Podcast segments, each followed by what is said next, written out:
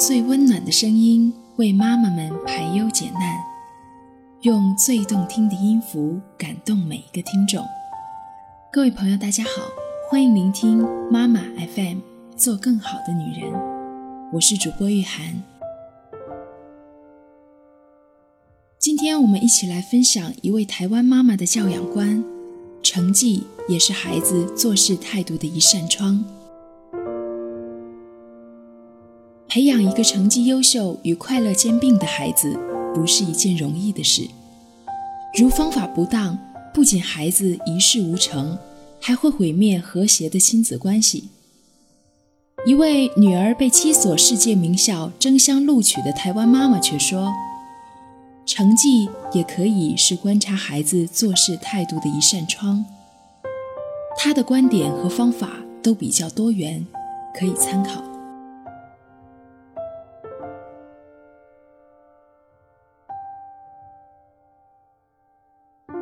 本篇文章的作者梁吕珠，著有《我把女儿教进世界名校》一书。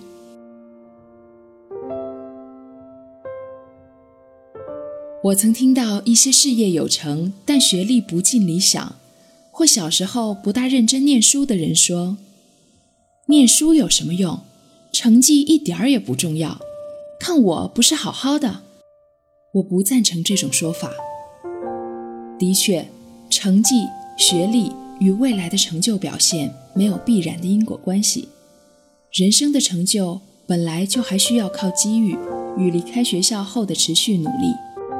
但我认为，就培养正向人生态度的目标来看，父母亲还是应该鼓励孩子努力追求成绩的表现。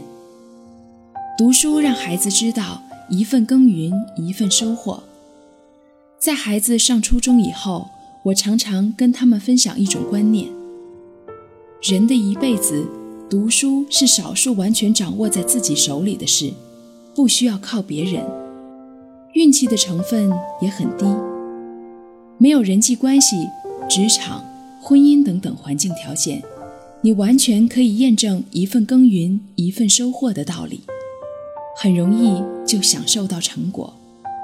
为什么不把握机会好好努力呢？当然，追求成绩表现绝不是一味的要孩子当第一名，更不该只重视分数高低和名次，使孩子错误放大成绩的意义与重要性。我们自己也要认清孩子的能力有一定的局限，所以我鼓励孩子追求的是自己的最佳表现，跟自己竞赛的观念必须从小灌输，让孩子了解。成绩是一种自我检验，而不是数字的追求。名次可以帮助我们知道自己的能力在人群中的落点，只要符合甚至超越自己应有的表现，就是最棒的。我教导孩子的观念是：不能把不喜欢念书当作借口，但努力过后发现不善于读书是可以接受，也必须坦然面对的。我希望这种观点能一直延续，成为他们未来做事的态度。因为没有一个成年人可以永远只选自己爱做的事情做。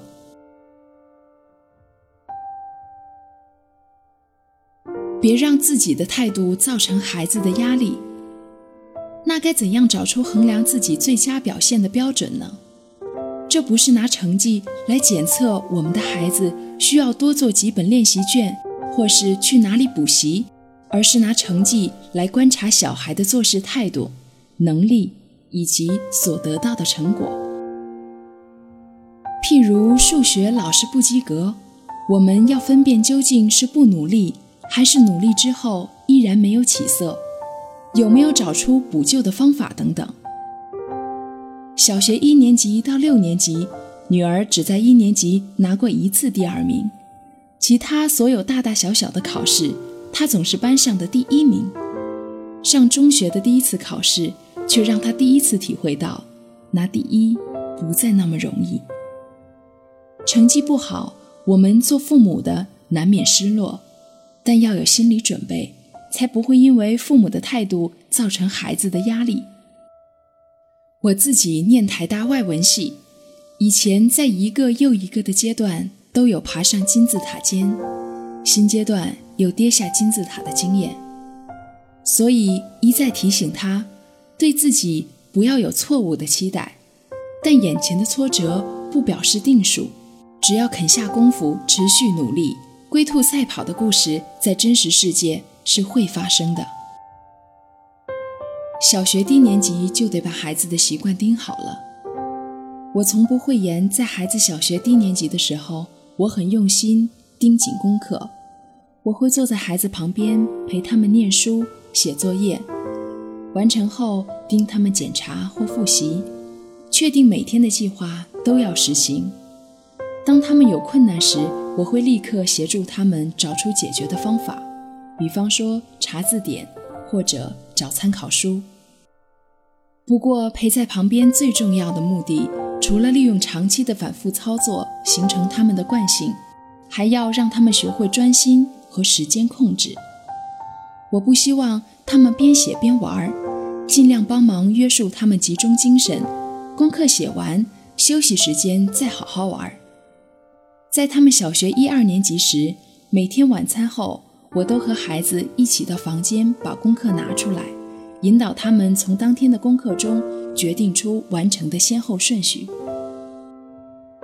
我要他们在一开始精神比较好的时候，先完成最难的作业，通常是数学或语文，再做其他科目，像美术、劳作等放到最后面。至于才艺课的作业，我会要他们以周来做计划，分配在课业完成后的空当。这样可以教给他们一种时间安排的观念。过一阵子之后，他们就会懂得如何规划自己所有的课业、才艺活动和休闲时间。中学生的家长不该继续当书童。孩子上中学以后，我很少像他们小学时那样，常常为了帮忙班上的事去学校。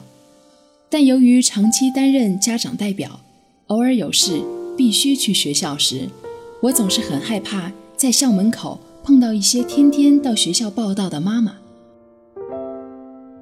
其中一位别班的家长，孩子成绩很好，常常名列前茅。每次在校门口遇见他，多半正在和另外一两位妈妈讨论前一天刚发回来的某一张试卷。有时他会把我叫住，高妈妈。昨天发回来的生物考卷，第一章第九题选择题答案有问题，你知道吗？正确答案是 B，可是 C 应该也可以。我已经帮他们查过课本和参考书，我认为，通常我只能一脸茫然地回说，不知道哎，我完全没看考卷内容，然后快步落跑。方面为自己似乎是个很混的妈妈感到有点不好意思，另一方面也担心别人认为我装模作样。明明两个孩子成绩都不错，在家里一定严格督促，却爱在别人面前假装没管小孩。我见过好些像这样念书比孩子更认真的父母，即使到了中学，还是天天在家管理小孩所有的功课细节，研究过滤每一张考卷。但在我看来，盯功课、管孩子应该是有阶段性的，目标是帮助孩子尽快养成好的读书习惯和方法。父母不该到孩子已经初高中了还继续当书童，孩子可能因此养成依赖性。不过带老大时，我并没有清楚的概念，预知什么时间点该怎么做，就是边看边走。自己观察孩子的自理能力已经差不多，就逐渐放手。别动不动就说孩子叛逆，是你该放手了。孩子小学三年级以前，父母的影响力大，我们的指令和建议，孩子比较愿意听从。到了四年级，尤其是女孩子，伴随着一些青春期的发育带来的生理变化，自主意识就变强了。男孩子通常会慢一点，开始的时间约在初中一年级。我比较记得的是，之前我给女儿什么课外书，她就读什么。但小学四年级以后，我则清楚地感受到他开始有比较强烈的偏好，尤其爱读惊悚推理小说。至于他完全没兴趣的主题类别，就很难强迫他接受。这是孩子随着生理变化学习独立自主的正常现象，家长要有心理准备，调整心态做法，不应解读为孩子变叛逆，开始不听话了。因此，十岁左右是一个自然转变的时间点，跟孩子之间的良性互动，在这之前就要打好基础，比如协助孩子养成良好的读书习惯。父母必须早早建立权威，但不是一味的高压。待孩子习惯养成后，做家长的再依情况一点一点的放手，孩子会觉得父母越来越好相处，整个转移过程就可以很顺畅，不会有太多冲突。我整个概念就是从小到大，由紧到松，因为好习惯不严格是养不起来的。小学高年级以后，我不再过问课业细节，只提醒孩子们学习若有困难无法自己解决，一定要来找我商量。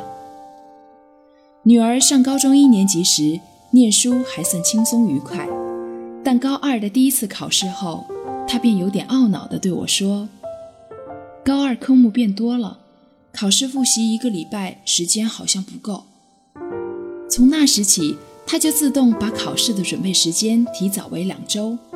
两个孩子初高中以后，读书和应付考试都完全自己负责。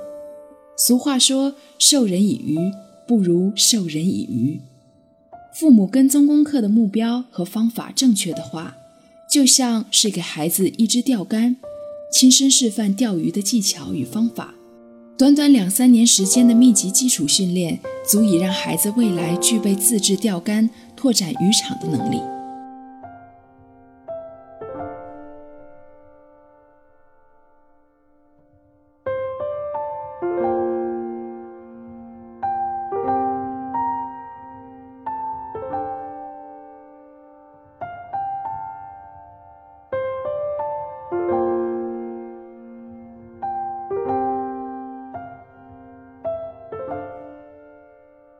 以上就是我们今天要分享的文章，感谢你的收听与陪伴。如果你想聆听更多精彩节目，可以微信搜索“妈妈 FM”，关注后继续收听。我是玉涵，我们下期见。